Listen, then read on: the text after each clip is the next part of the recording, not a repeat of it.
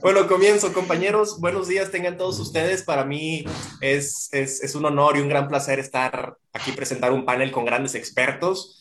Este, que los presento rápidamente porque tienen un currículum muy extenso y no quiero que se me vaya mucho tiempo en presentarlos, el, el currículum, pero bueno, voy a empezar. El nombre de este panel es El rol del gas natural en la seguridad energética de México, a largo plazo en México, y tengo tres participantes de alto nivel. María Serna, que es socia en servicios legales en Talanza Energy. Bienvenida, María. María.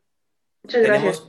Adrián Dualt. ¿Cómo se pronuncia? A ver, quiero preguntarles, ¿cómo se pronuncian sus apellidos? ¿Es Adrián Duhalt o Dualt?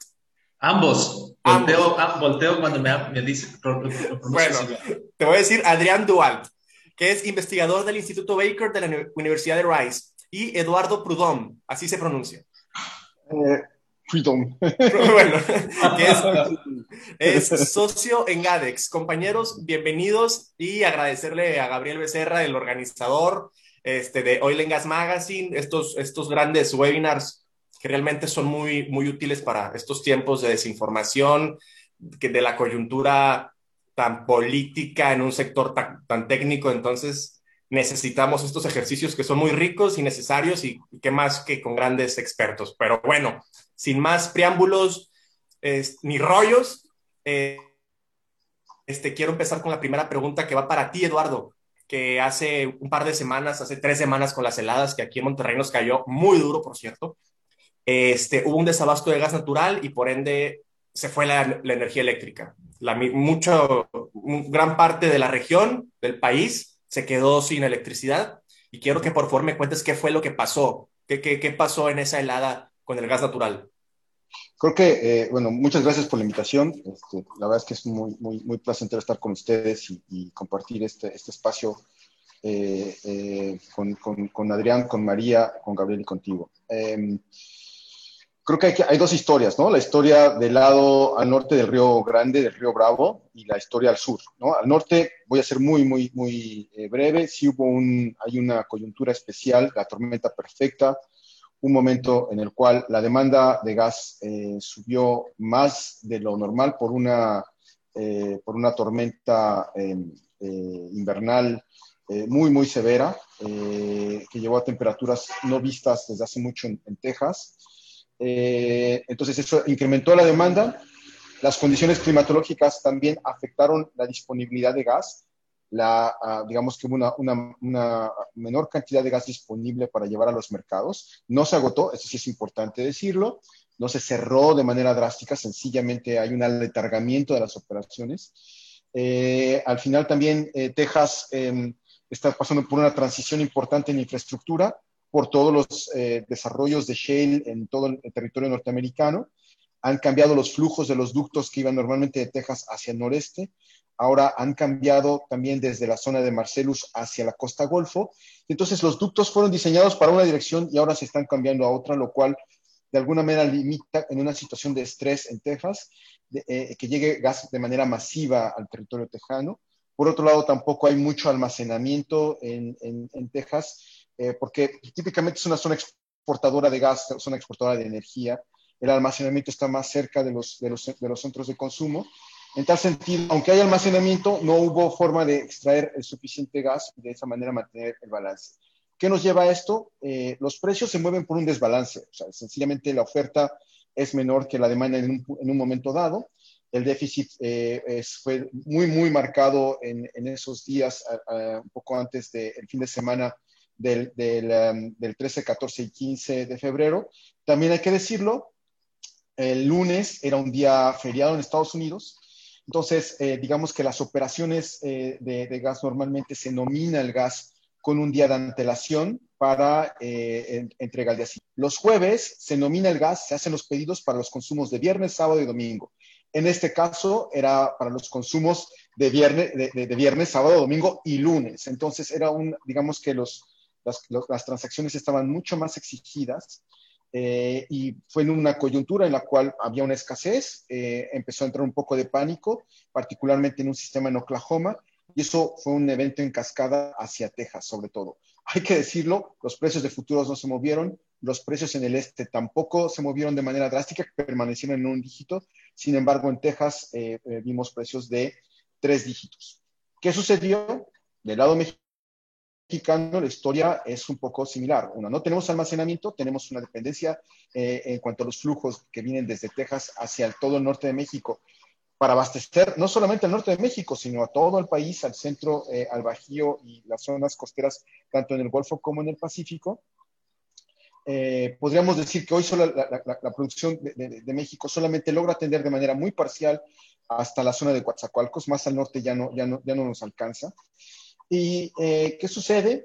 Que eh, nuevamente también hay, un tema de denominación de gas y lo que sabemos es que si había gas, pero también en esta lógica de nominación, el gran jugador del gas natural hoy por hoy, hay que decirlo, SFE Energía, es un, el brazo comercial de SFE eh, construido desde la administración anterior y hoy ejecutado también, eh, nos, ha desmantelado, sigue siendo el, gran jugador de la intermediación de gas natural en México, así como el brazo comercializador de Pemex. ¿Y qué sucede? Que eh, ven que los precios se han disparado, tienen que tomar la decisión de comprar gas, pero también sabemos que hay un despacho económico, lo que hoy justo en la ley de, la industria eléctrica se está revirtiendo con la modificación, y en ese despacho eléctrico es un despacho de costo, no es un despacho de precio. Entonces, juegan los algoritmos dentro de SENACE donde básicamente hay unas fórmulas, y en esas fórmulas se toman algunas referencias, básicamente las de Platts, eh, que se sabía ya que en el despacho económico seguro eh, las plantas de gas no iban a ser despachadas porque el índice de gas se había, se había desplazado más allá del precio de cualquier otro combustible. Entonces nos estamos en una situación donde el, encargado de la comercialización de gas tenía que tomar la decisión de comprar un gas que probablemente no iba a ser despachado si seguíamos estrictamente el despacho económico de Senasa. Entonces, en esa, en esa indefinición, en esa incertidumbre, eh, muchas operaciones de compra de gas quedaron eh, en, en, stand-by, ¿no? Entonces, lo que normalmente se compra de gas eh, para, para, ese, para ese fin de semana se dejó de comprar.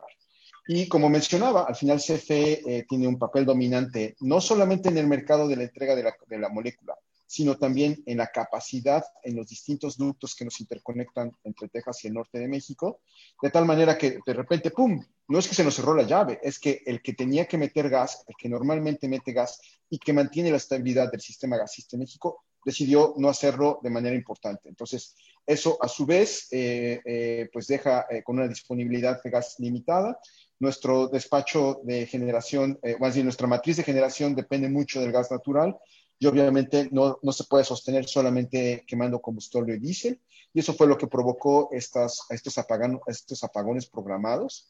Y más adelante, a lo largo de la semana, pues fue generando condiciones críticas eh, de estado, em, lo que llamó Senagas alerta crítica, eh, que en realidad esa figura ya no existe, ahora se llama, eh, estrictamente se debería llamar estado de alerta operativa, lo cual limitó los consumos para los usuarios industriales, para las zonas de distribución, además de que había poco gas, era muy caro. Entonces, eh, eso eh, a grandes rasgos eh, fue lo que pasó hace unas semanas, hace ya casi tres semanas. Y, vaya, pues sí fue, nos, nos, nos, exhibió pues todos los, todas las debilidades de alguna manera de nuestro, nuestra red gasista, tanto en infraestructura, una falta de almacenamiento, pero también en nuestra estructura de mercado, ¿no? El que hoy por hoy hay un jugador dominante en nuestros ductos de internación que son eh, básicamente los monopolios eh, estatales, ¿no? Son los que toman las grandes decisiones de entrada y salida de gas hacia México. Claro, entonces, Eduardo, Adrián, María, entiendo que, grosso modo, que fue un problema logístico y financiero.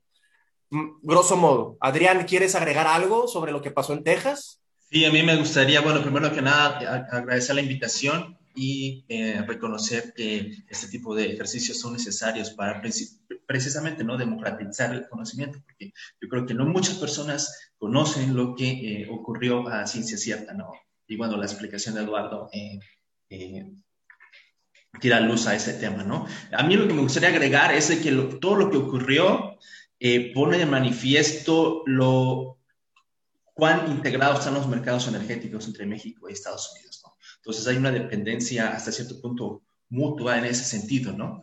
Y principalmente con Texas en el caso del gas natural, ¿no? O sea, de las 21, 24 conexiones internacionales que tenemos con Estados Unidos, 15 son con Texas. ¿no? Eso habla de la importancia que tiene Texas para, para el suministro de, eh, commodities energéticos para, para México, ¿no? no solamente gas natural. Y eh, bueno, y, y, desde México tendemos a voltear a, a, Texas o ver a Texas como una entidad que, pues incluso a nivel global es una superpotencia energética, ¿no? Y que, que eso le haya pasado a, a Texas es hasta cierto punto, no sé, increíble, ¿no? Pero las circunstancias fueron extraordinarias, como lo explicaba Eduardo, ¿no? Y claro, eso pone de manifiesto eh, no solamente esta eh, integración o, interdependencia eh, energética, pero también las omisiones que de este lado hemos cometido, ¿no? Todo lo que no hemos hecho durante, pues, no sé, los últimos, las últimas dos décadas en materia de política gasista, política eléctrica, etcétera, ¿no? Y eh, bueno, te quiero dar la palabra a María, a ver si tiene algún comentario extra. Muchas gracias, igualmente gracias por, por invitarnos al panel.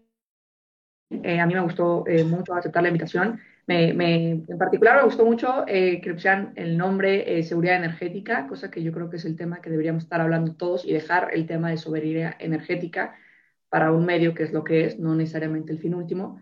Y justamente es muy oportuno con lo que estamos empezando a hablar, con el tema de si esto le pasó a Texas, ¿no? que tiene todo, eh, ¿qué nos puede pasar a nosotros? ¿no? Eh, abrió, bueno, fue tan extraordinario el tema que la situación que yo hasta pensé de esto es un mensaje divino, ¿no? Es para que pongamos atención en que no podemos estar nada más confiando en gas, este, en gas natural y combustibles fósiles.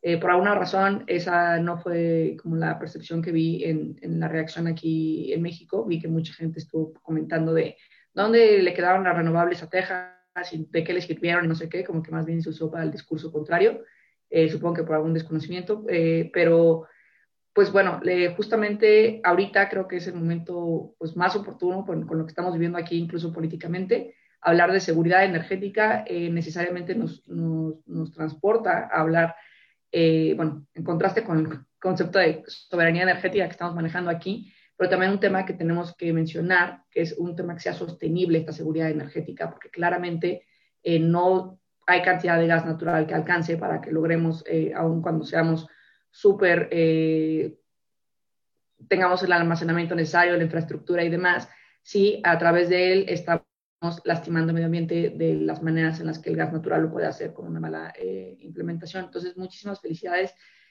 por haberle dado, yo creo que, el enfoque correcto a este panel Estoy muy agradecida por estar aquí, muy, muy, muy contenta de compartir panel con ustedes y pues muchas gracias. Adelante.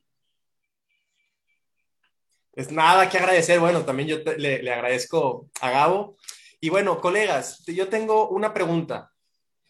Muchos compañeros me han dicho que no pueden creer que un problema en Texas tenga tanta incidencia, perdón por los ladridos, tanta incidencia en México. ¿A poco México no tenía una política para hacer frente a esto, para contener un problema de estos? Este, empezamos contigo, María, por favor. El, bueno, sí debería haber estado existiendo el, el, tema de la política de almacenamiento, cosa que no ha estado funcionando como se esperaba. Eh, teníamos algunos controles operativos, que ahorita yo creo que algunos de mis colegas les pueden comentar más, perdón por mi formación un poco eh, operativa técnica, eh, pero lo que tenemos también es un tema que ha estado eh, más empapado con una cuestión ideológica, que es lo que hemos estado viendo, ¿no? Una cuestión en la que eh, se ha estado dando o cerrando la puerta a un fortalecimiento de la diversidad de la matriz energética, en donde estamos entrando a un tema donde completamente dependemos de que exista ese insumo y donde tenemos el falso discurso de que teniendo una empresa productiva del Estado súper poderosa, eso de alguna manera nos va a cobijar y nos va a salvar. Eso no sucedió, eso no va a suceder. Eh, los datos eh, de la producción de CFE a través del gas natural eh, importado son alarmantes, son un, yo creo que es un modelo que absolutamente separa cualquier objetivo de soberanía energética con el de seguridad energética. Muchas veces van de la mano, es un medio pero aquí en este caso absolutamente lo hace el ejemplo claro como caso de estudio en cualquier universidad de cómo eh, tratando de enfocarse demasiado en un fin, como pudiera ser este del fortalecimiento de las EPES, eh, nos estamos alejando del fin último que debería ser eh, la seguridad energética. México debe mucho en seguridad energética. En este, estamos en un caso que incluso gente, los expertos lo comentan como de pobreza energética, eh, por los niveles tan altos que tenemos de consumo de, gas natural importado, los niveles tan bajos que tenemos de infraestructura de almacenamiento.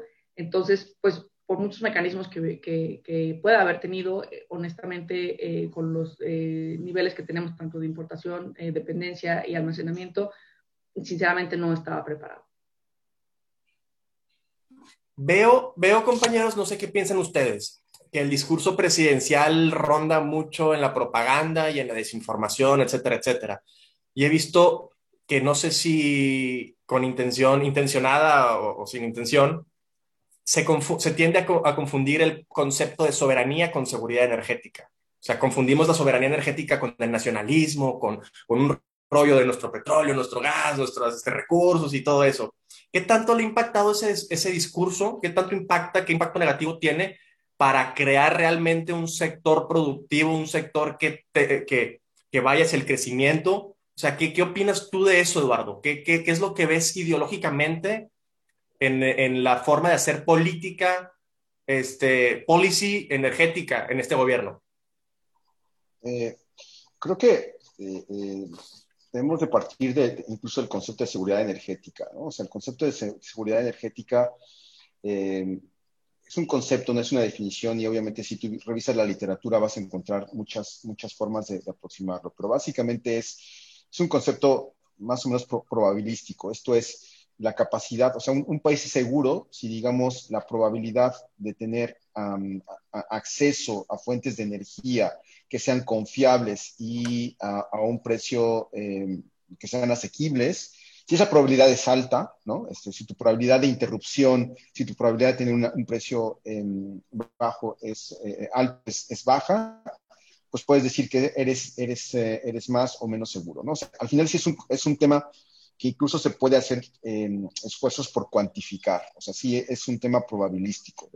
incluso te puedes generar mucha teoría económica al respecto de cuál es el, costo marginal de la dependencia, cuál, eh, o sea, al final, si somos dependientes de Texas, yo te voy a hacer un, paréntesis ahí después, eh, pues también dependemos de un gas que es muy barato, ¿no? O sea, la alternativa es tener un gas caro mexicano, ¿no? O este, justo estábamos hablando de, de, de, a lo mejor impulsar el fracking, bueno, pues eso va a tener un costo.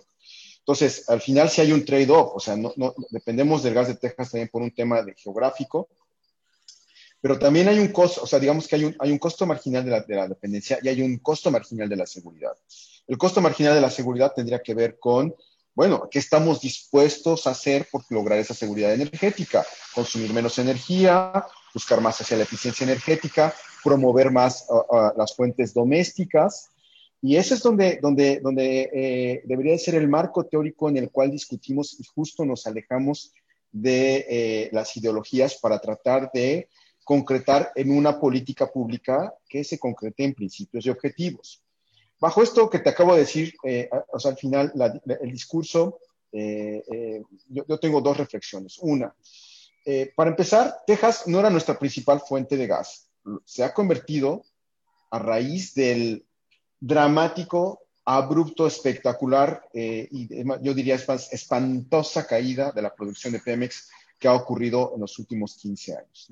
De ser eh, un país que incluso eh, dentro de mis primeras funciones, yo fui regulador, era buscar la fórmula del, precio de primera de, de, gas natural en México. Teníamos que poner la fórmula, el modo exportador, porque a veces eh, la, producción en Burgos era suficiente para que, dadas las condiciones de balance en el sur de Texas, a veces exportaba gas.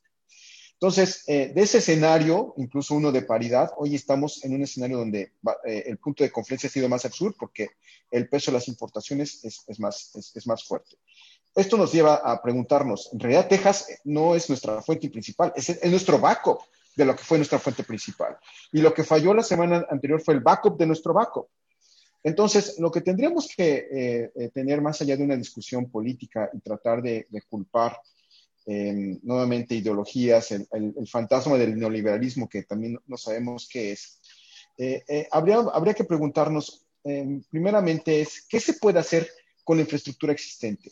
¿Cuáles son los riesgos efectivamente fortuitos, como, es, como el que ocurrió? O sea, al final, Nadie preveía una nevada de esta, de esta, de esta, de esta magnitud. Nadie preveía, como bien dijo Adrián, es sorpresivo que el gran, eh, el, el, gran exportador de energía mundial global, que es Texas, eh, de repente se veía con un problema de escasez de energía. nadie lo pensaba. Era un caso, podríamos decir, un, un acto de Dios, un acto of God casi, ¿no? Es un caso fortuito. Sin embargo, sí hay causas sistemáticas donde ahí sí podemos hacer cosas. Y en ello, pues es todo um, lo que se ha dejado de hacer como la política de almacenamiento que mencionó María, eh, el tener como un, perdón, pero creo que parte del trabajo y está puesto en la ley de la Secretaría de Energía, esto se podía prever, al menos con un par de días ya se veía que iba a haber problemas, ¿no? Juntas a todos tu, todo tu equipo y empiezas a hacer un, cuarto de guerra. Así se hacía antes. Un poco también el paréntesis.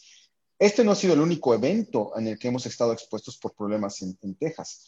Harvey también lo fue, y sin embargo Harvey no representó un problema eh, mayor de disrupción en, la continuidad del servicio eléctrico, porque se tomaron medidas de, mitigación. O sea, al final, la seguridad energética también no es algo que se da eh, de, manera natural, hay que perseguirla y hay que conseguirla.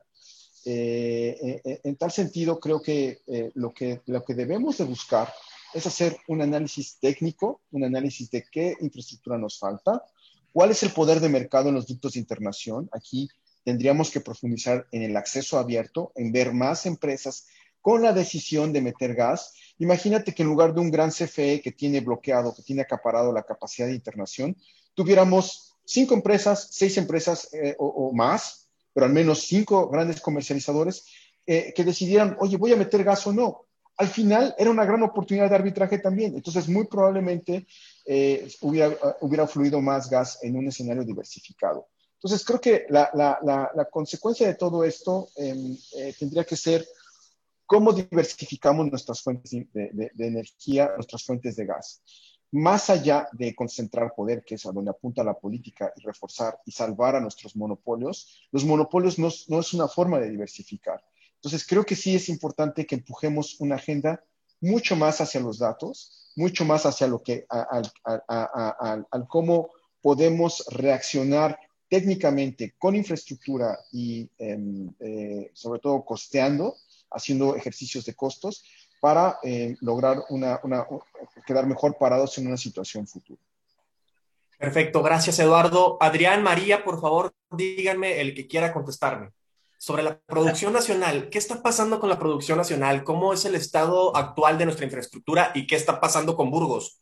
Creo, bueno, según yo, desmiéntanme, he visto, no he visto en el debate este, nacional o en el tratamiento de los medios cuál es la situación real de Burgos. En Burgos hay varios campos que no están siendo, ¿cuál, ¿qué palabra podría poner? Que no les estamos poniendo mucha atención. Ya los privados están, se las están viendo negras en campos como Peña Blanca, Benavides Primavera, este, Culebras, bueno, Culebras es de Pemex, creo. Este, pero no vemos cuál es la, no vemos cuál es la situación real actual de Burgos. O sea, Adrián o María, por favor, el que quiera contestarme, ¿qué pasa con la producción nacional y qué pasa con Burgos? Bueno, a mí me gustaría comentar de manera general que eh, es una situación generalizada, ¿no? Hay una caída en la producción desde hace que 10, 15 años sustancial que no ha podido eh, contribuir de manera significativa al crecimiento de la, de la demanda nacional, ¿no? Y por eso, pues, hemos construido una política y implementado una política orientada a traer gas natural desde Texas, ¿no? que como bien dicen, eh, el precio es súper competitivo. Y la proximidad geográfica pues hace que, sí, que poco a poco se haya construido esta, esta, esta dependencia hacia las importaciones. ¿no? Y eh, a mí el tema que, que, que, me, que, que, veo que también no se discute mucho es lo que está ocurriendo en el sur de México, ¿no? También la producción está cayendo, ¿no? Y si uno voltea a ver lo que está ocurriendo en los, en los centros procesadores de gas, pues es hasta, es hasta desalentador ver los niveles a los cuales están trabajando, ¿no? Y como bien decía Eduardo, ¿no? O sea, ese, ese gas natural que, básicamente eh, su mercado natural es el sur, sureste del país hasta Coatzacoalcos, pues está teniendo... Eh, consecuencias más allá de, de, de, la generación de energía eléctrica, ¿no? O sea, es un gas que también se pudo haber utilizado para alimentar otra, otra industria, otra industria estratégica que existe en el sur, ¿no? Como es la petroquímica. Entonces, tenemos una situación eh, lamentable, ¿no? Y que yo creo que fue hasta autoinfligida, porque es una política que eh, mejor dicho, las prioridades de Pemex desde los últimos 20 años no han estado precisamente en la, aumentar la producción de gas natural. O sea, hemos tenido una visión cortoplacista en la cual en la práctica la, prioridad era extraer el, crudo para poder financiar el gasto público. Y, eso ocurrió a expensas de desarrollar o poner atención a otras áreas de, Pemex o del sector energético, ¿no? Y el gas natural es una, es una de las tantas, no sé, eh, actividades que se han sacrificado hasta cierto punto por darle prioridad a la extracción de, de crudo, ¿no? Y hoy estamos pagando las, las, las, consecuencias. Claro, hemos visto durante muchos años, tienes razón Adrián, que, que no se le ha puesto el, el ojo al gas natural, este, el gas natural como un este, como materia prima para la industria, como, combustible de transición, como que lo hemos dejado a un lado. Este, y hemos visto en el debate que la gente dice, es que no puede ser que, compremos el gas tejano y no puede ser que es otra vez ese rollo de la soberanía, ese rollo nacionalista, etcétera, etcétera. Pero María, cuéntame por favor, ¿realmente México puede llegar a ser puede llegar a ser autosuficiente en materia de gas, suponiendo que hay voluntad política, que hay este, los recursos que siempre llegan, siempre batallamos con el tema de los recursos, pero México, teniendo a Estados Unidos como el, mayor productor de gas en el mundo, puede llegar a ser autosuficiente y le conviene ser autosuficiente en materia de gas o es algo que simplemente no va a pasar? ¿Qué opinas tú al respecto, María? Em, pues no sé si de, eh, para el corto plazo una autosuficiencia en producción de gas, pero sí eh, comparto justamente lo que dice Adrián, llega a ser un momento en el que, y retomando lo que dice Eduardo, de nuestro backup era Texas y nuestro plan eh, principal que teníamos lo tenemos enterrado, ¿no? lo estamos sacando y justamente por una cuestión ideológica que no es nada más de esta administración, ¿no? es una cuestión que ha venido desde hace ya varios este, años el que se está bajando eh, el gas eh, para pues, rezagado porque no es tan competitivo para, para Pemex eh, extraerlo. incluso el, el, doctor Moreira ha propuesto varias veces de, bueno, pues hagamos una empresa productiva del Estado que solo se dedique al gas, ¿no? Para que no esté distraído por los intereses de utilidad que le deja el petróleo y tengamos el gas. Ese es un discurso que no he visto que nadie más esté retomando, incluso en estos momentos en los que podrían estar hablando de, oye, vamos a ser soberanos, ese sería a lo mejor un enfoque interesante eh, porque podríamos jugar con, con, ambos conceptos, ¿no? De tener una empresa productiva súper fuerte mientras estamos buscando eh, eh, conseguir esta suficiencia de gas natural. no, pues no la tenemos ahorita. aparte, si no se lograra mediante una empresa productiva del Estado, pudiera estar los mecanismos legales para que se abra la inversión privada, ¿no? Que son ellos los que lo pudieran sacar. Incluso hay modelos y prácticas internacionales en las que tú los ves de la empresa productiva, eh, bueno, no productiva del Estado, se llama este, National Oil Company, puede em, tomar parte dentro de tu contrato si ese le parece que es eh, atractivo. Entonces, hay esquemas internacionales eh, que están previstos también aquí. Está abierta la puerta al México para que se puedan poner de, tú puedes producir y si encuentro que el gas es este, atractivo tu contrato, yo te puedo forzar no te tengo que pagar una parte porque pues, es lo correcto pero es mucho más barato que todo el, el, gasto que incurriría eh, Pemex en explorar y extraer y asumir el riesgo él solo.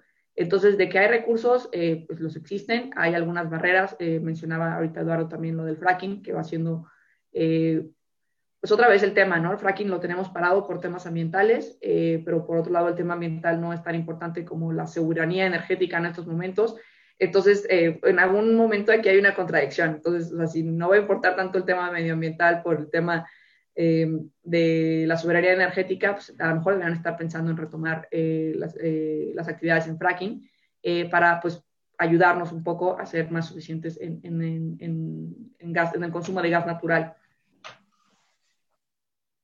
Claro, sí, sí veo como una contradicción porque gobierno dice que prohíbe el fracking por temas ambientales, pero también dedica su tiempo y muchísimos recursos a entalar miles de árboles de una refinería que, pues, que, no, que, no, que no hace mucho sentido. Pero a ver, algo que me interesa mucho, y se los comentaba antes de, de empezar esta charla, es que ahorita en el marco de la, del apasionamiento político y de las elecciones y de las naturales convicciones propias, políticas propias de cada uno, se ha politizado el sector de la energía. Y podemos, y muchos colegas míos, y bueno, colegas y amigos, etcétera, tienden a decir que todo lo pasado fue mejor. Porque, sí, que por estar en contra de una determinada, de la ideología actual, que yo no comparto, pero bueno, este, vamos a estudiarla y vamos a ver cuál es la lógica de todo, pero por estar en contra de la política actual, dicen que todo el pasado fue mejor y como que se ciegan y no llegan a, ser críticos con las cosas de antes.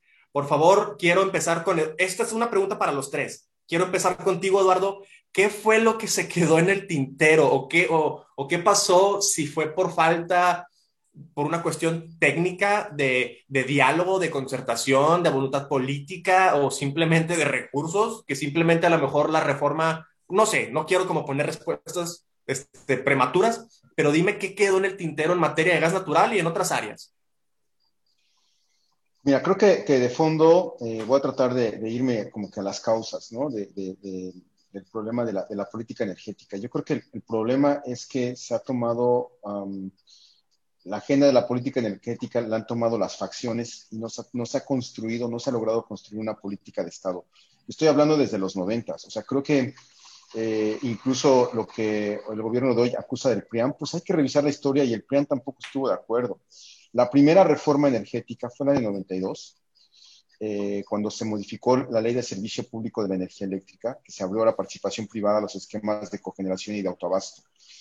De ahí, después, eh, el gobierno de Cedillo, a raíz de la crisis del, efecto tequila, empieza a abrir el sector de hidrocarburos, sobre todo para el sector natural, abrió aductos, abrió a, participación en, zonas de distribución, y la apuesta era a gasificar el país, abrir el esquema de IPPs, eh, a, quitarnos el combustible. Por temas ambientales, desde entonces se hablaba mucho, el tema ambiental tenía mucho más más vigencia, no hay que perder de, vista que en esa época había una secretaria del medio ambiente bastante activa en, temas, eh, eh, sobre todo de la calidad del aire, eh, y se buscaba mejorar la, calidad del aire en todo el país y en las zonas metropolitanas. Entonces se buscaba quitar la quema de combustible de la generación y emigrar hacia una generación mucho más eficiente.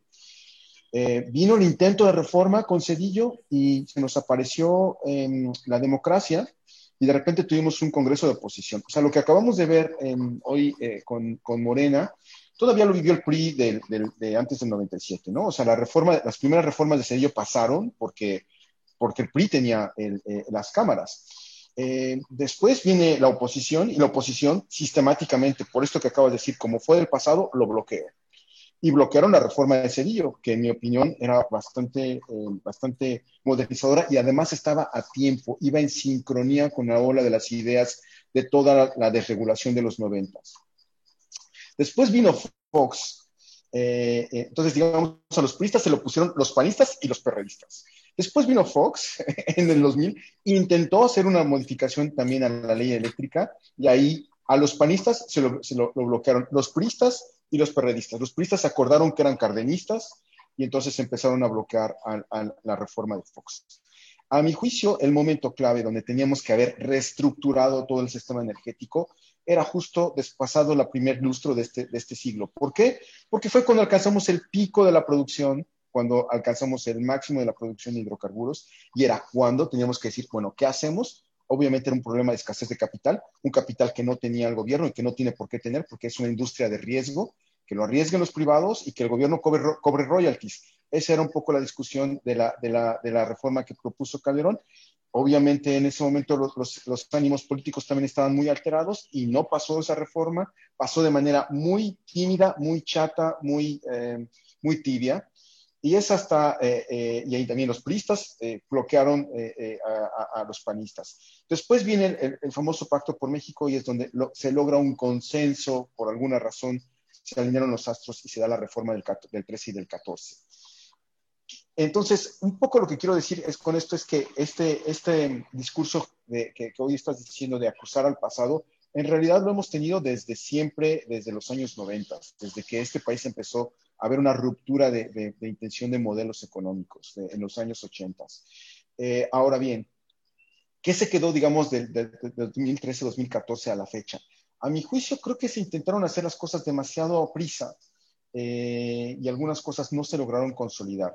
También, debo de decirlo, que eh, hubo cierto gigantismo de algunos organismos, ¿no? Este, creo que se, se, eh, en particular, y digo yo, es una institución a la cual yo estimo mucho porque yo trabajé ahí muchos años, la CRE de repente se convirtió en el macro regulador eh, y iba a regular absolutamente todo en el midstream.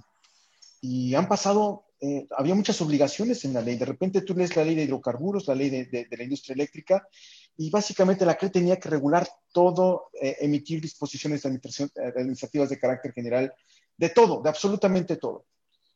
Han pasado ya siete años casi, y si tú haces un recuento de la regulación secundaria que tenía que haberse emitido, hay un déficit tremendo. Y obviamente, pues digamos que eh, la responsabilidad es compartida, porque digamos del 2014 al 2018, pues pasaron cuatro años. Entonces ya digamos que podríamos decir que es, que es compartida tanto del pasado como del presente. Creo que también, y esto debo decirlo sin señalamientos eh, personales, creo que también había un poco como una, eh, un, énfasis, sobre todo en, tratar de generar un discurso de una promesa y una expectativa, cuando en realidad lo que ameritaba era ser un, ser un poquito más humilde en cuanto a los alcances de la reforma. Yo creo que la reforma fue una medida correcta, pero estaba muy lejos de ser perfecta y además hay que reconocer que sobre todo los juegos regulatorios operativos y de política eh, energética son dinámicos.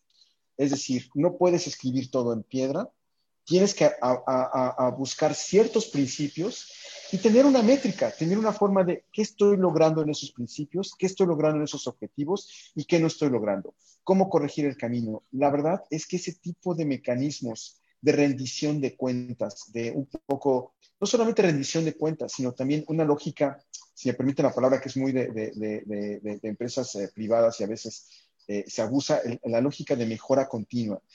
En la política pública y sobre todo en la política energética, el hecho de que estén inmersos dos empresas como son Pemex y CFE dificulta mucho eh, la innovación, dificulta mucho el discurso de promover la innovación una política pública tendría que haberse, que, nació en la reforma energética, tendría que haber eh, puesto como eje central la innovación, ¿no? ¿Cómo nos hacemos eh, más eficientes? ¿Cómo efectivamente buscamos una seguridad energética con ideas nuevas? Al final, el gran lastre, me parece también, es la gran dependencia de, del erario de los recursos provenientes de Pemex. O sea, siguió siendo la caja chica de los gobiernos, CFE también siguió siendo el aparato político de los gobiernos y creo que eso al final em, eh, me parece que es un, es un lastre que, eh, que, ahora se está incluso em, pues, exacerbando ¿no? en este rescate de, las empresas. A mí me parece que tendríamos que haber profundizado más en la liberalización, tendríamos que haber profundizado más en el acceso abierto, en realmente dar condiciones eh, a, a, que vinieran más, más, más inversionistas. Y desde el lado del consumidor, efectivamente darle información y educarlo. O sea, creo que todavía em, hasta, desde 2018 ya se, ha pervertido, pero eh, eh, a principios del 2018 la gente seguía pensando que todos los caminos en el sector eléctrico tenían que pasar por CFE y que todos los caminos en el sector hidrocarburos tenían que pasar por Pemex, cuando en realidad todo estaba abierto, todo estaba abierto a que cualquiera pudiera participar y sencillamente en el esquema mental de mucha gente, incluso gente pues muy avesada y con experiencia en el sector, seguía pensando, ah, ¿y qué piensa Pemex de esto?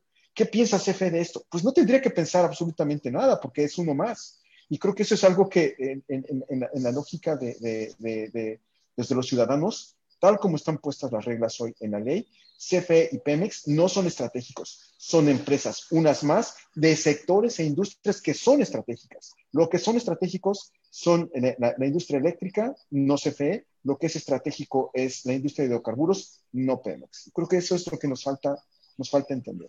Claro, gracias Eduardo. María, ¿algo que agregar? ¿Crees que todo tiempo pasado fue mejor? ¿Qué crees que se haya quedado en el tintero? Pues yo no sé eh, si en su momento lo hubiera visto, pero ahorita ya en retrospectiva, eh, me hubiera gustado más que se blindara un poco el, el tema ambiental. Se dejó a que cada regulador pues decidiera cómo se iba a hacer. Y por un lado, por ejemplo, veo una CNH muy transparente en donde puedo pues ver más o menos contrato por contrato cómo va, eh, con cuestiones este, pues estándar. Y por otro lado veo mucha opacidad en el tema ambiental. Entonces, eh, esa parte eh, pues que se dejó a la, a la, decisión de cada uno de los reguladores, y mira que tengo aprecio de la CEAP, también trabajé ahí, Eh, en su momento no lo vi, pero ahorita ya lo estoy eh, notando más, sobre todo porque ahorita es uno de los argumentos que se utilizan, ¿no? De, no, es que el medio ambiente que daña el fracking, por ejemplo. Y sabemos que tiene acusaciones de, medio, eh, de que causa daño al medio ambiente en todo el mundo, ¿no? Pero a lo mejor sí sabían que esos eran eh, pues los ataques que iban a venir por fracking, porque fracking hay hoy en día, ¿no? O sea, lo hace Pemex, ¿no? Debieron haber puesto a lo mejor a nivel ley, necesito que seas transparente en tus fluidos, necesito que seas transparente en tus, en tus manifestaciones de impacto ambiental, en tal cosa lo necesito muy público para que también la gente aprenda a tener un poquito de más confianza y bueno, si no le conviene, entonces levante la mano, pero que no sea una cuestión a priori. Y, entonces, este, eso es un poquito, no lo vi en su momento. Eh, yo creo que si yo hubiera estado con mis colegas que participaron en la, en la elaboración de la reforma, en, no hubiera dicho yo le está faltando esto, pero ahorita a posteriori, ex post, eh, creo que, que, eso lo hubiera incluido. Gracias, María. Adrián, por favor, lo mismo, ¿qué se quedó de Y a mí me, gustaría retomar esta, esta pregunta porque realmente se presta a hacer varios comentarios, ¿no? En cuanto a lo, a lo que, pues al pasado, ¿no? O sea, a mí me llama la atención los, comentarios que hizo Eduardo en cuanto a cuando estaba, por ejemplo, Fox en el poder. Los priistas se, oponían a cualquier eh, cambio en, en, materia de energía y después lo mismo con Calderón, etcétera, ¿no? Y sí, yo creo que aquí en México la política energética eh, está sumamente vinculada a un cálculo político y no es cosa de, de ahorita, ¿no? O sea, este concepto de la soberanía energética es realmente... Eh, está fuertemente asociada a cálculos políticos, ¿no? Siempre pensando en las elecciones intermedias o en las siguientes elecciones, etcétera, ¿no? Mientras que el concepto de, de, seguridad energética es más un cálculo económico al cual pues, se, se, ha minimizado, ¿no? Como, todo, como todos lo sabemos, ¿no? Entonces, no ha habido una continuidad transaccional eh, en cuanto a, a, la política energética, no hemos sabido ponernos de acuerdo para eh, determinar qué queremos hacer con Pemex y, qué, y la CFE y qué tipo de empresas queremos queremos construir, ¿no? Y en cuanto a, a, más específicamente tu pregunta de que si el pasado fue, eh, tenía, no sé, aspectos, mejores aspectos, eh, a, mí, a, mí realmente sí me ha servido el tema de, de, Pemex y la forma en la que hemos tratado a Pemex, ¿no? Si bien sí ha sido súper importante a, la hora de financiar el gasto público, y eso hay que reconocerlo, yo creo que no podemos entender el desarrollo del México moderno sin los sin los recursos que aportó Pemex al, al, país, ¿no? En diferentes sentidos, pero también reconocer que ayudó también a pagar un sinnúmero de clientelas, ¿no? Y eh, ahora, en materia de, de, la, en cuanto a la reforma energética del, del, sexenio anterior, sí se sobrevendió, ¿no? Pero yo creo que era, era, era hasta cierto, era necesario, era necesario echarle la mano a Pemex y, no dejarla sola, bueno, a Pemex y a la CFE en cuanto a, a este, a este papel de proveedores de todos los commodities energéticos que utilizamos aquí en México, ¿no? Y, pero yo creo que sí, eh, el cálculo económico en cuanto a la reforma energética, yo creo que eh, pues era, era, correcto, ¿no? Era, era, necesario abrir el sector a la participación privada, pero el cálculo político no. Ahí yo creo que eh, lo que falló fue reformar a Pemex también, ¿no? O sea, si uno ve, por ejemplo, la, la, deuda de Pemex de hoy, o sea, que son 113 mil millones de dólares, eh, casi 50 mil, 60 mil millones de dólares, si no me equivoco, o sea, se suscribieron durante la pasada administración. Entonces, básicamente, la administración de Peña Nieto se dedicó a endeudar a Pemex, ¿no? En mayor medida que, otros, que, otros, que otras administraciones, ¿no?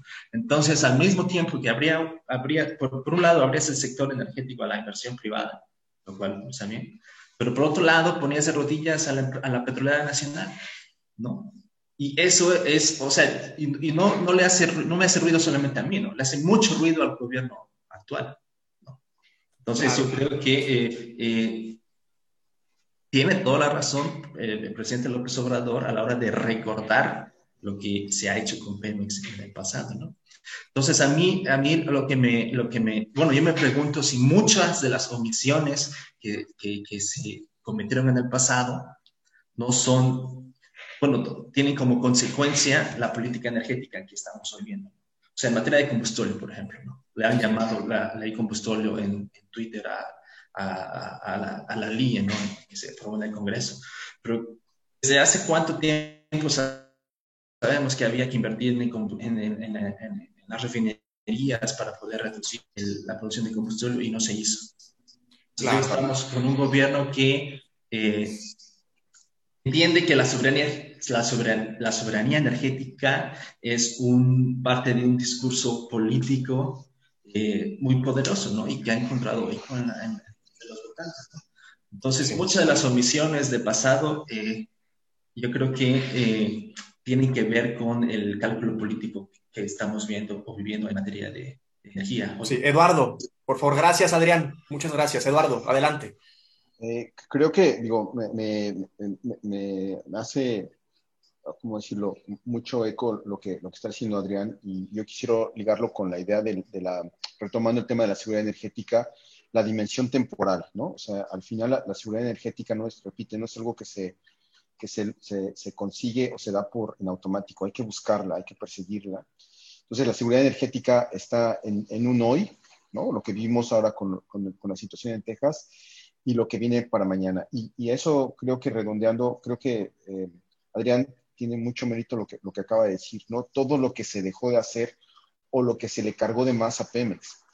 Es, es, es cierto. El, el, tema, y yo creo que lo, que lo que a mí personalmente me frustra mucho es justo que mm, eh, al final la política pública no se trata de, de ideologías, sino de decisiones reales.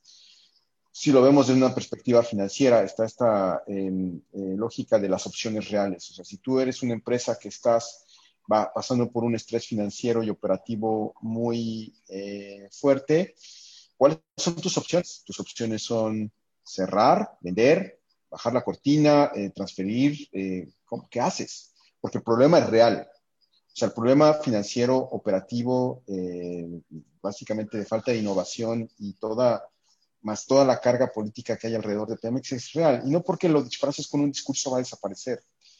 Entonces, ahí es donde creo que eh, me parece que un presidente, y ahí yo discrepo, creo que el, presidente López Obrador, un presidente con tal poder de convocatoria, con una habilidad política eh, tan tremenda como la que tiene, bien podría convertirse en un gran estadista en el, caso particular de Pemex. Creo que, eh, y lo voy a decir así eh, de, claro, ¿no? Creo que el problema de Pemex es un problema técnico. Tú estás a cargo en las decisiones. ¿Por qué no justo te encargas de generar un diagnóstico técnico plural, no solamente ideológico? O sea, si te vas a traer a tus académicos que van a decir que el petróleo es un signo del colonialismo del siglo XX y que no vas a llegar a nada. O sea, tienes que traer gente, obviamente que le dé la perspectiva social, que le dé la perspectiva global, geopolítica, pero al final es un tema financiero y operativo. Tráete a la mejor gente y di qué podemos hacer con Pemex. Y a partir de ahí, construir una política de largo alcance de lo que queremos hacer con nuestras empresas públicas efectivamente, el tema del combustorio, por ejemplo, es, es, un, es un, problema eh, que al final detonó eh, esta reversión al despacho económico. Abunda el combustorio. La causa raíz del, de, de, por qué tenemos combustorio, ¿cuál es? Pues tenemos un sistema de refinación que no está operando adecuadamente sus instalaciones de coquización. Tenemos una carga de crudo pesado. ¿Ok? ¿Qué podemos hacer con ello? oye, pues es cuestión de quitarnos un poco los, eh, eh, un poco invocar los anatemas y en esta lógica de opciones reales, oye, ¿por qué ese crudo pesado no lo vendemos efectivamente a aquellas, eh, aquellos mercados donde tienen cotización y pueden sacar márgenes de refinación de un crudo como las características del Maya? Ya a lo mejor no hay nada de malo en términos económicos importar una carga de crudo más ligera, más ad hoc a nuestro sistema de refinación, donde la, salida de, corrientes pesadas de la refinación tal vez sería menor y no tendríamos el problema del combustorio. Pero nuevamente es, romper, es, tener un enfoque de lo que es real, no de lo que es deseable ni de lo que a mí me gustaría que hubiese sido Pemex. Es qué, qué Pemex tenemos hoy, qué CFE tenemos hoy, qué industria tenemos hoy y jugar con ello incluso a la conveniencia política del, régimen en, que está a cargo. Y ahí es donde, digamos que sí es muy frustrante, porque creo que con un poquito, y creo que eso es lo que, lo que eh, todo este ruido mediático al final, lo que se pide es un poquito de apertura, de, oye, eh, la realidad es, hay una realidad, hay una realidad y sí es importante y creo que el, mecanismo político, repito, el músculo político que hoy tiene el presidente no lo tuvo ni Cedillo, ni Fox, ni Calderón, ni Enrique Peña. Entonces, creo que un presidente con ese poder de convocatoria sería eh, eh, incluso para tomar medidas que pueden ser muy difíciles, que hacer política pública muchas veces implica tomar decisiones difíciles, creo que es, es, es, es la hora cuando tendrían que tomarse. Y, tristemente parece que es, nuevamente se sigue en, esa continuidad de tomar decisiones desde una facción y no desde el Estado. Claro. Es que la política pública hoy está plagada de cálculos políticos, políticos. económicos, ¿no? Entonces, esas opciones que tú, que tú, que tú, que tú mencionas, pues no, no son aplicables bajo la lógica política del gobierno actual. Entonces, y, bueno, y sí, tienen mucho sentido, ¿no? Pero no es lo que estamos viendo. Es, es que a mí me llama la atención, compañeros, que la forma de hacer política pública creo que ya rebasa, o sea, está muy, se me hace extraño, así ya diciéndolo, diciéndolo muy directo, que ya no tiene mucho, incluso hasta sentido político, porque eventualmente va a perder mucho capital político por decisiones tan erradas técnicamente. Y a mí algo que me llama la atención es que, como dice Eduardo, el presidente López Obrador para mí es, es un genio de la política, o sea, maneja el simbolismo, maneja el discurso, o sea, el cuate gobierna con su discurso. Pero me parece muy extraño que eh, hable de seguridad energética y por otro lado le cierre la puerta al fracking. O sea, ¿cómo llegar a ser, tener seguridad energética sin fracking? María, por favor, ¿crees que lleguemos a ser, a tener seguridad energética dándole de plano este, el portazo al fracking? ¿O qué, qué, qué, es, qué pasa con el fracking en México? Eh, no, no creo que lleguemos a la seguridad energética, pero sí creo que va a ayudar a ser más resilientes, ¿no? Eh, el, pues sí, está parado por un tema ideológico, por algunas eh, preocupaciones ambientales que las hay, que muchas son muy legítimas, que pudieron haberse eh, pues tratado de prevenir o transparentado desde la legislación, porque hoy en día la, la regulación que existe es una regulación de que el le reporta a la CEA y la CEA ve si cumple, si tú no te enteras cuando es un tema de mucho interés para la población y la comunidad y en realidad pues toda la gente que está involucrada en los lugares donde hay, hay fracking. Eh, yo veo el tema de, fracking. Sé que ahorita la razón por la que eh, se volvió Texas el, suministrador de gas fue por un tema de costos, pero también por un tema de costos, de pronto eh, pues se nos va el backup, ¿no? Porque de pronto un día Texas va a decir, pues ya se acabó. tenemos también la preocupación de que aquí en México no hay un buen manejo de ese gas es un gas que se está usando pues, para producir electricidad nada más eh, eh, por eh, disposición de que CFE debe hacerlo. no tienen un buen manejo, incluso energético, perdón, incluso también este, ambiental.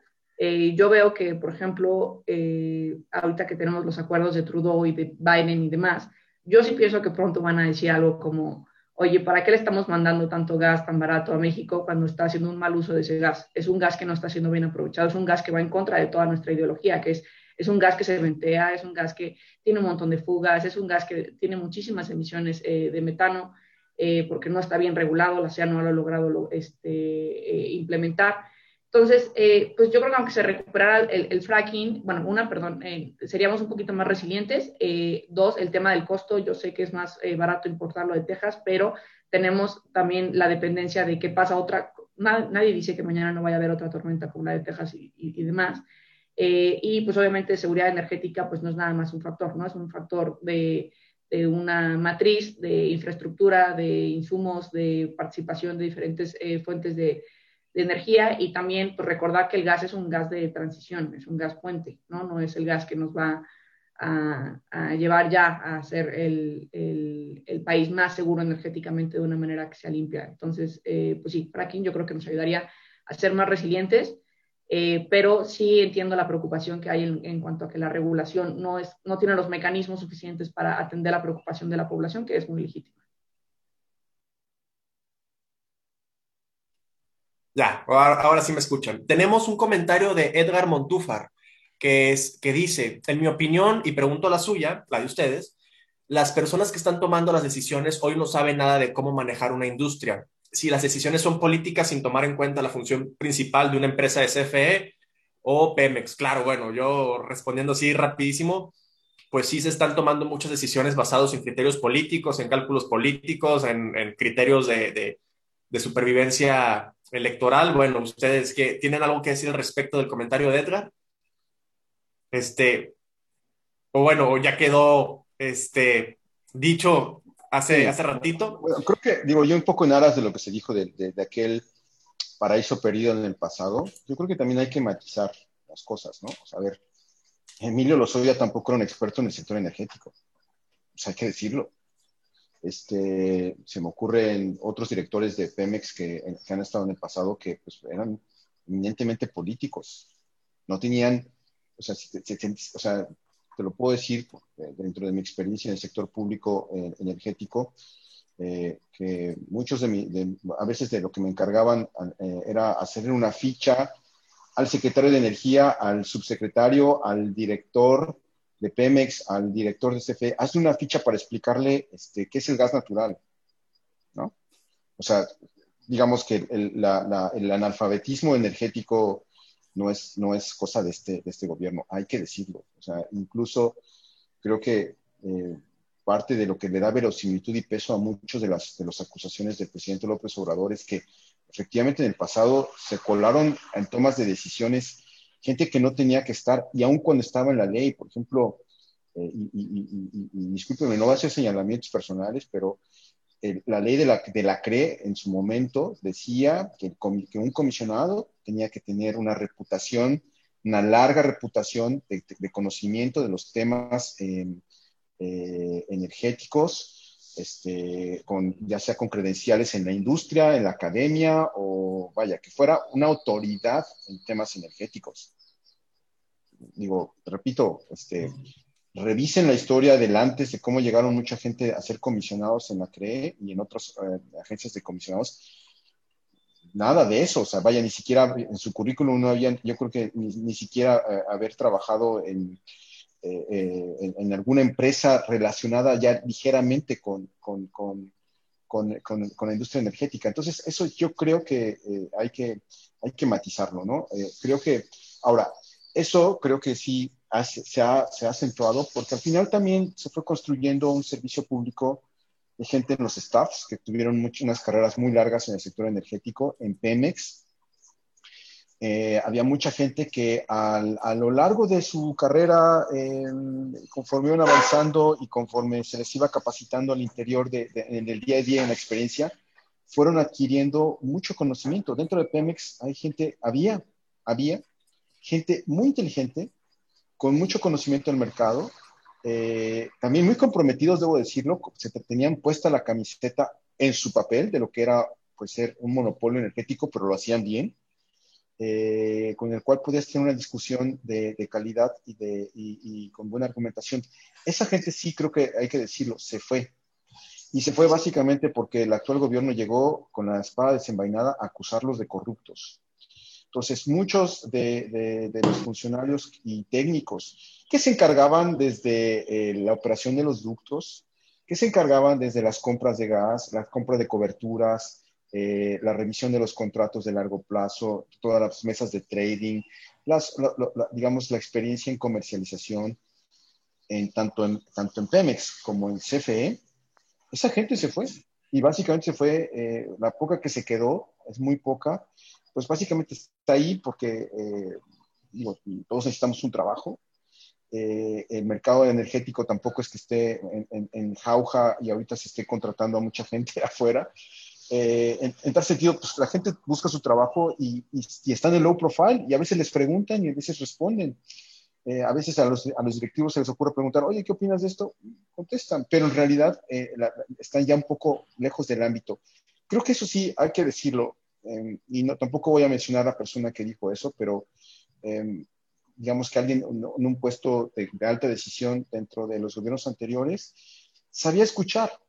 O sea, él reconocía que no era experto, pero sabía escuchar.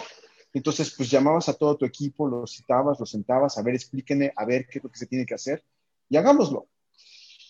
Creo que eso es donde adolece el actual, el actual gobierno. No, no, no sabe y no quiere escuchar, ¿no? Entonces, no tienes por qué ser el experto, pero tienes que rodearte de gente que sepa un poquito más que tú y que te pueda ayudar a tomar decisiones con información y sobre todo con experiencia. Claro.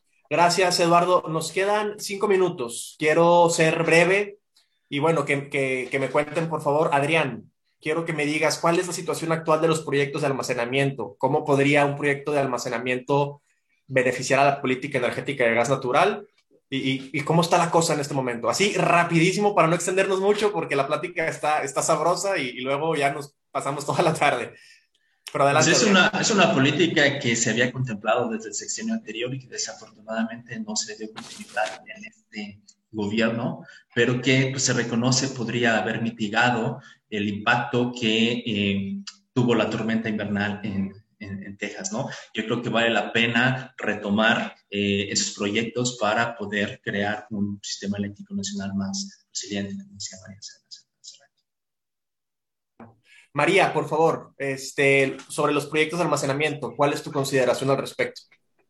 Eh, coincido en que hay que invertir en ellos, que hace falta eh, aumentar el nivel de inventario que tenemos, la capacidad, y pues no descarto que ante la urgencia ya inminente eh, piensen en un esquema de participación privada. Claro. Eduardo, ¿algo que desees ah, añadir?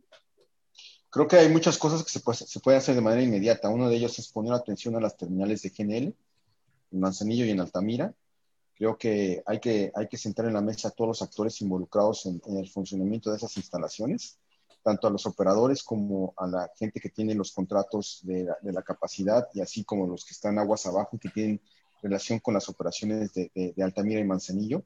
Creo que con un poquito de imaginación eh, y, se puede armar esquemas en los cuales, eh, y perdón, ahí tengo mi sesgo eh, por mi pasado, yo pensaría que un buen canal para, para, para, manejar los inventarios en Manzanillo y en, Altamira podría ser a gas, al menos parcialmente, y de esa manera asegurar que exista un inventario operativo de seguridad, ¿no? Este, que nos permita solventar a lo mejor algunas crisis muy puntuales, no de manera total, pero sí como un paliativo. Creo que eso se puede hacer y se puede hacer de manera inmediata. Los domos salinos, por ahí hay un proyecto ya en el sureste, eh, en, el sur, perdón, en el sur de Veracruz, Creo que ese, ese puede ser eh, más o menos implementable en el mediano plazo. Y hay un potencial tremendo en Chihuahua. En Chihuahua hay domos salinos que podrían explotarse, eh, pero requiere, requiere inversión y sin duda requiere eh, pues, esquemas donde se reconozca el riesgo geológico. Al final, incluso en un domo salino, no hay garantías de que ese, de que ese, de que ese cristal se, no se vaya a fragmentar y se pierda. La, necesitas que sea hermético. Entonces, si se pierde esa hermeticidad, pues hay un riesgo geológico tremendo. Entonces, se tiene que buscar una forma en que se incentive y se reconozca que, que, bien puede no, no, no, madurar el proyecto y que el inversionista de alguna manera pueda recuperar lo que se comprometió ahí. No debería de entenderse como algo de riesgo, sino como algo de efectivamente queremos tener almacenamiento y que activamente el Estado de alguna manera sea off-taker o ponga las condiciones para que haya off-takers que quieran tomar ese riesgo. Claro. Ahora sí, para, terminar, quiero yo añadir un comentario. Creo yo, eh, personalmente, no hablo a título de ninguna organización ni nada de eso, lo digo personalmente, que la falta de una definición de la política energética no solamente se da en la arena de la confrontación política, en la arena de los partidos políticos, sino también hay una indefinición y una desidia por parte de cámaras empresariales y otros actores que inciden directamente en la definición yo sí veo que las, y eso lo mencionaba al principio de nuestra charla, que sí ha existido como una indefinición por parte de la IP en cuanto a cuáles son los objetivos que persigue. Y esto lo menciono ¿por qué? Porque anteriormente, ahorita que, estamos este, hablando de, energías renovables, antes el objetivo de la IP, lo, lo he leído en artículos, etcétera, etcétera, no era eh, no eran las energías renovables, era el gas natural y ahora están, están a favor de las energías renovables y entonces hay un desbarajuste total. Y muchas veces ciertos grupos, no quiero particularizar, fueron los que en su momento taparon, boicotearon que se llevaran a cabo estas decisiones, eh, o sea, muchas decisiones de política pública en materia de, definición de, agenda. A, a lo que voy es, ¿cuál sería el papel un papel activo de la IP para la definición de una política energética. Realmente la IP en este gobierno puede, y lo digo así rapidísimo para cerrar, es pregunta así, ¿realmente la IP puede incidir directamente para definir la agenda o en este gobierno no tendrá mucho, ya no tendrá cabida, ya no tendrá mucho peso? ¿Qué opinan ustedes? Eh, yo pienso que sí, no solamente la IP nacional, eh, ha tenido un peso muy relevante ahora el hecho de que los inversionistas y grandes fondos de inversión hayan dicho ya no más a combustibles fósiles, ya más bien los créditos o, los, o las inversiones que vamos a hacer tienen que ser en, energías verdes y yo creo que eso ha marcado también un poco el cambio que ellos de pronto dijeron, oye, pues es mucho más barato, es la única manera en la que tengo de financiar un proyecto eh, sea, rentable a través de inversión. Entonces yo creo que ellos son un, papel importante, claramente no se ha reflejado ahorita en, en, las decisiones de política, pero bueno, lo vemos cuando tienen eh, ya hecha una inversión y cuando empiezan pues a, a, a recurrir estas decisiones de política que les afectan. Gracias, María. ¿Algo que añadir, Eduardo, Adrián, eh, o algún otro comentario ya de despedida, de reflexión que vislumbran para, para el sector? Sí, de, hecho, el tema de la participación privada creo que se, ven más activos ahora. Yo creo que hay una... Ah, hay más grupos, hay más grupos de interés eh, y, eso me parece bien. Y yo no veo nada de, nocivo, de maligno o de malicioso, ¿no? Al final el espacio público es un grupo, es un espacio donde va a haber muchos actores con intereses, o sea, creo que esto es también hay algo que deberíamos de quitarnos de la cabeza, el interés particular y el interés privado es completamente, eh, vaya, eh, válido, ¿no? O sea, todos tenemos intereses, claro que sí, todos tenemos ideales también, pero también tenemos intereses y al final el 90% de nuestras decisiones en, el día, en lo cotidiano, tiene que ver con nuestros intereses y eso eh, creo que lo tenemos que de alguna manera desmitificar y no, no, no quitarnos el dedo flamígero de que es un grupo de interés. Pues claro que hay un interés. Lo que a mí sí me llama la atención y que sí veo una simetría respecto a lo que pasa en México y en otros países, y de alguna manera pues veo, eh, digamos, como este ejercicio que se está un poco a poco, se está gestando, es la existencia de think tanks. En México no hay think tanks eh, de manera masiva.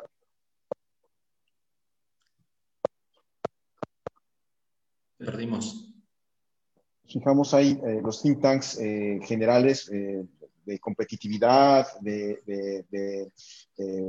pero abordan lo abordan de manera general. Me parece que hay muy pocos think tanks especializados en el sector energético, con una agenda privada del sector energético, donde se aborde con profundidad en un análisis no solamente de bote pronto en Twitter o de la coyuntura, sino con proyectos en los cuales se ponga gente eh, académica eh, eh, o, de consultoría o de analistas a, involucrarse en proyectos de gran alcance que no van a, no van a madurar en, unos cuantos días, sino que se van, van a construir una agenda en meses o en años. Eso creo que en este país no, no, no lo vemos y creo que es el momento de que esas organizaciones empiecen a dedicar recursos justo a armar una agenda, una narrativa a partir de datos. O sea, creo que eh, eh, acusamos mucho al gobierno de ideológico, pero la verdad es que tampoco en, muchos de los esfuerzos por contradecir al gobierno, tampoco hay muchos datos, ¿no? O sea, tampoco hay, y, se obedece a una escasez y una falta de recursos. O sea, conseguir datos es caro. Y creo que eh, si vamos a argumentar a favor de ciertas políticas, también tenemos que demostrarlo con datos. Y eso creo que también lo, adolece. Si queremos elevar el nivel del discurso, necesitamos tener mayor transparencia y también un poquito, eh, pues, de, ¿cómo decirlo?, de compromiso con cierta, con cierta agenda. Eh, si no, de otra manera, este, pues vamos a estar dando palos de ciego y vamos a ser completamente reactivos. Totalmente de acuerdo, Eduardo. Muchas gracias. Adrián María, ¿algo que deseen agregar para finalizar nuestro panel?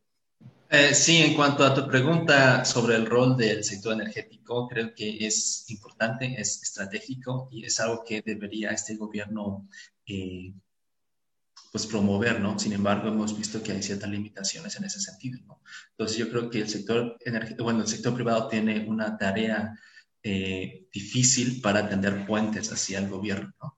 Y en cuanto a inversión, pues se me ocurre que una, gran, una, una buena idea sería eh, pues dar tiros de precisión, porque como vemos, no todo el sector energético está abierto a la inversión.